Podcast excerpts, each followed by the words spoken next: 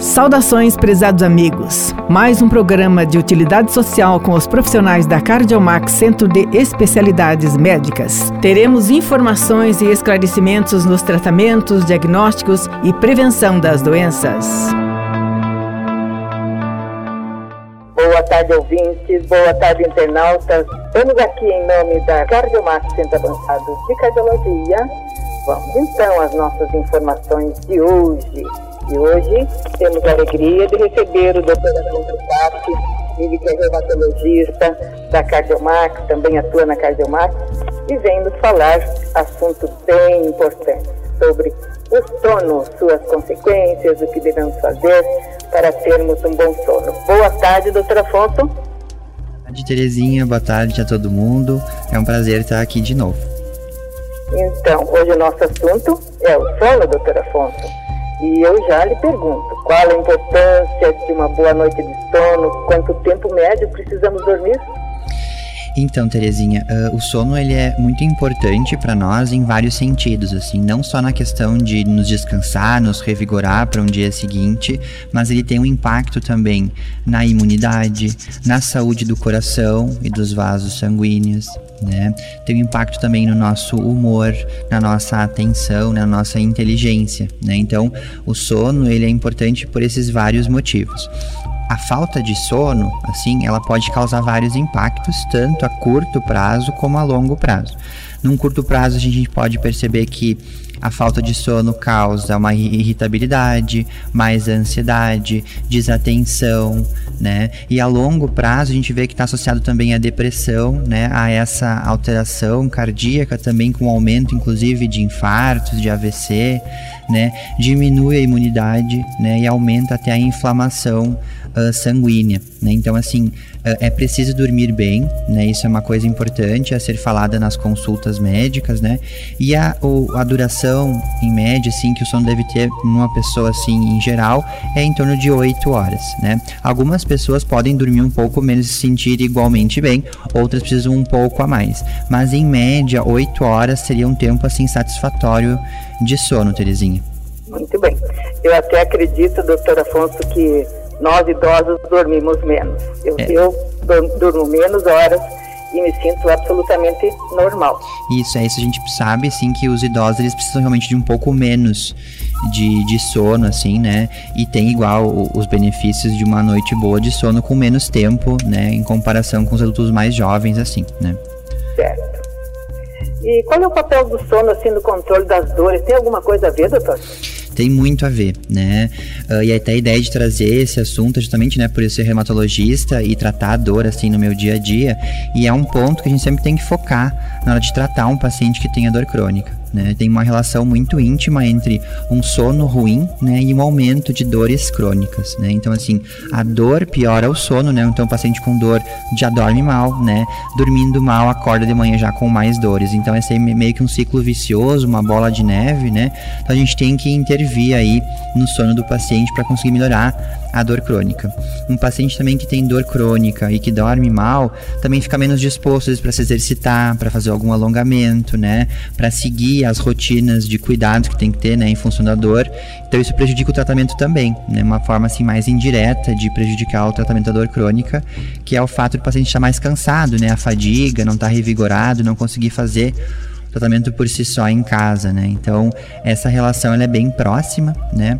A gente também lembra dos transtornos de humor, né? Então, assim, cronicamente uma pessoa que tem, né, ansiedade ou depressão, geralmente tem um sono ruim também, né? Uh, e o contrário também é verdade. Então, um sono ruim às vezes pode causar também algum transtorno do humor, né? Como eu falei no início. Então, essa questão do humor também é importante para o controle da dor crônica. Então, sono, né, humor e dor tem tudo a ver, né, uma coisa com a outra, Terezinha. Com certeza. E também tira toda a nossa energia uma, uma noite mal dormida, Exato, né? A gente é. amanhece assim. Fica difícil, down. né? Encarar a vida, né? O trabalho, família, filhos, e ainda encarar o tratamento de uma doença, por exemplo, fibromialgia ou alguma artrite, né? Alguma dor crônica, assim. Então, fica mais difícil ainda para o paciente, né? Então, o sono é sempre um, um ponto a gente, que a gente tem que tocar aí nas nossas consultas. Outra coisa, doutor, que me ocorreu, e dormir demais também faz mal? É, faz mal no sentido que o paciente perde, né, aquele, aquele durante o dia as horas, digamos assim, para fazer alguma coisa em função de estar tá dormindo, né? Então, assim, dormir excessivamente também não é bom, né? Até às vezes quando a gente medica um paciente para dor crônica e aumenta um pouco o sono, né? A ideia é que isso não atrapalhe a vida do paciente. Por exemplo, ficar dormindo ao invés de trabalhar, ou muito sono durante o dia de serviço, né? Então, dormir muito mais também não é o ideal, né? Mas quando a pessoa é, tem uma certa idade, está aposentada, ela pode dormir um pouquinho de dia também? É, o ideal é que não, assim, né? E até eu separei algumas dicas, assim, sobre isso, assim, de como melhorar a noite de sono, né? E essas sonecas ao longo do dia, elas, se o paciente tem dificuldade para dormir à noite, claro, né? Isso pode dificultar ainda mais o sono durante a noite. Então, uh, depois eu volto a falar sobre isso, mas o ideal é evitar os cochilos ao longo do dia, né? Pra tá. gente conseguir otimizar o tempo mesmo na cama durante a noite, né? Que é o principal né? Mas claro, isso varia de caso a caso. Tem gente que se adaptou a fazer uma hora de uma sonequinha à tarde, né? E consegue dormir facilmente à noite, né? É. Mas, mas aquela pessoa que está com dificuldade de dormir à noite, né? Não está conseguindo dormir bem, tem insônia, dormir ao longo do dia porque não dormiu de noite, né? Isso é errado, né? Isso não é recomendado. Não vai voltar o sono à noite. Exatamente. É, e existe assim é, uma posição mais correta para a gente dormir, para ter um sono melhor? É, isso é bem interessante, né? Até eu fiz um post recentemente, assim, na internet sobre isso, e eu vi que foi bem aceito pelas pessoas, porque acho que muita gente não sabe isso, né? Então, assim, a posição mais ideal para as articulações, né, para quem tem algum problema de coluna, ou de quadril, ou de joelhos, é dormir de lado, né? Então, dormir de lado com a perna, né, as pernas um pouco flexionadas. Pode também colocar um, um travesseirinho em meio aos joelhos, né? Um travesseiro pequeno, então, em meio aos joelhos, para o quadril ficar um pouco mais alinhado né? Uh, deitado então de lado, o, o, travesseiro deve ocupar só aquele vão que fica, né, entre a cabeça, a orelha, né, e, e, o colchão.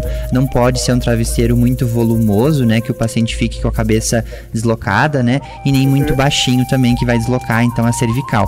Isso causa daí contraturas, uma má postura da cabeça, pode causar dores então na região cervical. Então de lado, né, com os braços livres, com um travesseiro do tamanho ideal, né, as pernas um pouco flexionadas, a coluna reta, né, e um travesseiro então em meio aos joelhos. Essa é a posição mais adequada, né, para preservar as articulações e evitar alguma postura mais inadequada durante a noite. Uma outra posição ah, desculpa, Terezinha, te cortar. Uh, mas uma outra posição é a de barriga para cima, né? Então, deitado de costas, né?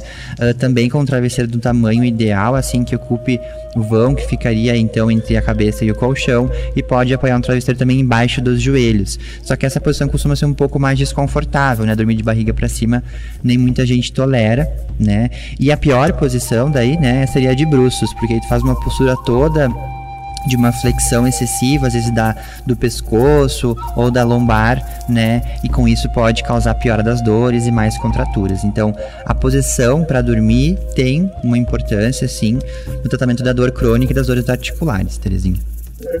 É uma coisa que eu ia falar, doutor. É, o travesseirinho entre os joelhos que a gente coloca, eu costumo colocar bastante quando, às vezes quando o joelho está doendo, qualquer coisa. Mas eu não sei quanto tempo a gente fica com o travesseiro, porque o amanhã sempre tem.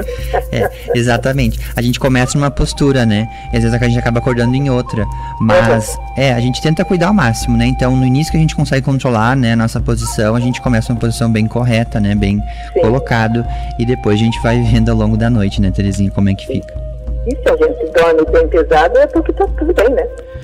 Sim, exatamente. Eu acredito, porque às vezes o cachorro late e nem fica sabendo. Alguém me conta. Sim, coisa boa, né?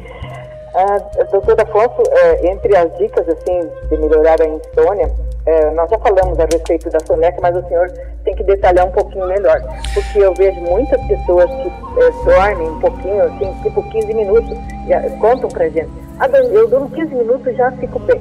Isso, bom, fala aí sobre isso. É, então assim, a grande palavra quando a gente quer melhorar o sono é rotina. Né? Então assim, a gente tem que ter um horário para dormir e um horário para acordar, sempre o mesmo horário para dormir e o mesmo horário para acordar, né? Uh, porque com o tempo nosso corpo se acostuma com essa rotina. Então, assim, se eu marco, ah, todos os dias eu vou dormir às 10 horas, com o tempo, automaticamente ali pelas 9 horas, o meu corpo já vai entendendo aquele como meu horário de dormir, né? E já vou dormir. E se eu ficar todos os dias acordar, digamos, 6 horas, né? Uh, eu vou conseguir então que com o tempo não preciso nem de despertador, né, para acordar, porque o corpo realmente acostuma a acordar, né? Muita gente fala, né, inclusive eu, acontece de acordar no final de semana sem ter nenhum compromisso, acorda no mesmo horário que durante a semana, né? Então, o, o nosso corpo se acostuma, né? Se torna uma coisa fisiológica, uma coisa normal, né, esse período de sono. Então, eu não posso hoje durmo às 10, amanhã uma e meia, né? Aí no outro dia durmo às 11, depois durmo às 7, né? Então, eu tenho que ter um horário certo para ir para cama de noite, né? Durante o dia, daí não dormir à noite, posso dormir durante o dia? O ideal é que não, né? Porque daí tu pode, pode tirar um pouquinho do teu sono para dormir durante a noite. Então o ideal é reservar para próxima noite, né? Esse sono que tu vai sentir por ter dormido um pouco menos na noite anterior. Né? Então, assim, a primeira palavra é rotina, assim, que é a mais importante. Tá? Evitar essas, esses horários muito inadequados, né, para dormir, assim, às vezes muito tarde, né? Ou muito cedo num outro dia, isso não acaba não dando certo depois, né? Com então tem uma rotina.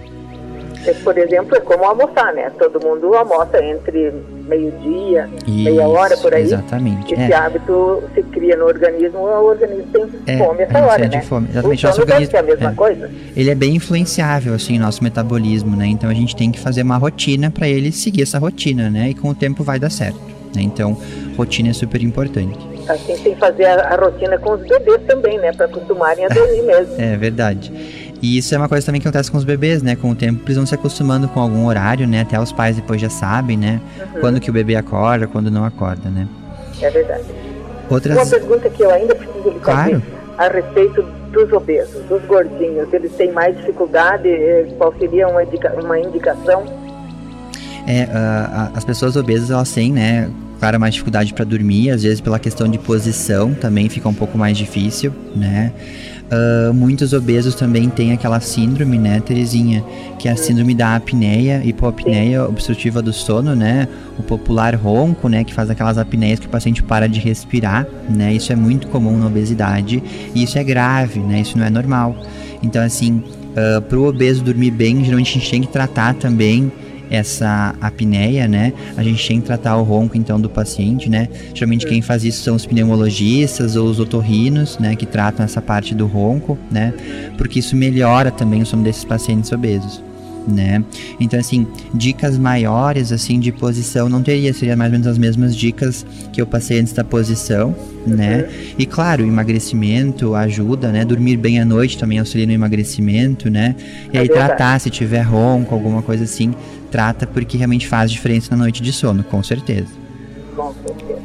Outras... É, doutor, acredito que agora as últimas considerações, nós estamos ah, sim, sim. no horário. Então, assim, uh, é muito importante que a gente tenha, então, essa rotina de sono, né? E saber que não é uma coisa, assim, que a gente possa deixar de lado. A gente tem que trazer esse assunto para consulta, falar que não tá dormindo bem, né? Especialmente se você tem alguma dor crônica, porque isso faz a diferença no tratamento depois, né? Então, a gente tem que focar nesse aspecto do sono, né? Para conseguir melhorar globalmente, né? Melhorar a qualidade de vida, o humor, né? A disposição do paciente. é uma questão de saúde, né, doutor? E a dor, a consciência é uma questão de muita saúde, né? Como eu falei, quem dorme pouco tem aumento do risco, né, cardíaco, né? Então, infartos, AVCs, né, isquemias, uh, em função de uma noite, né, muitas noites aí cronicamente mal dormidas, né? Então, esse cuidado é muito importante, Terezinha. Certo. Obrigada então, doutor. Agradeço. Nossas... Até o nosso próximo encontro. Um nosso, abraço nosso a todos. Boa tarde. A gente, é, com certeza, vai ter muito mais para conversar. Boa com tarde para você. Muito um, obrigada. Um abraço. Tchau, tchau.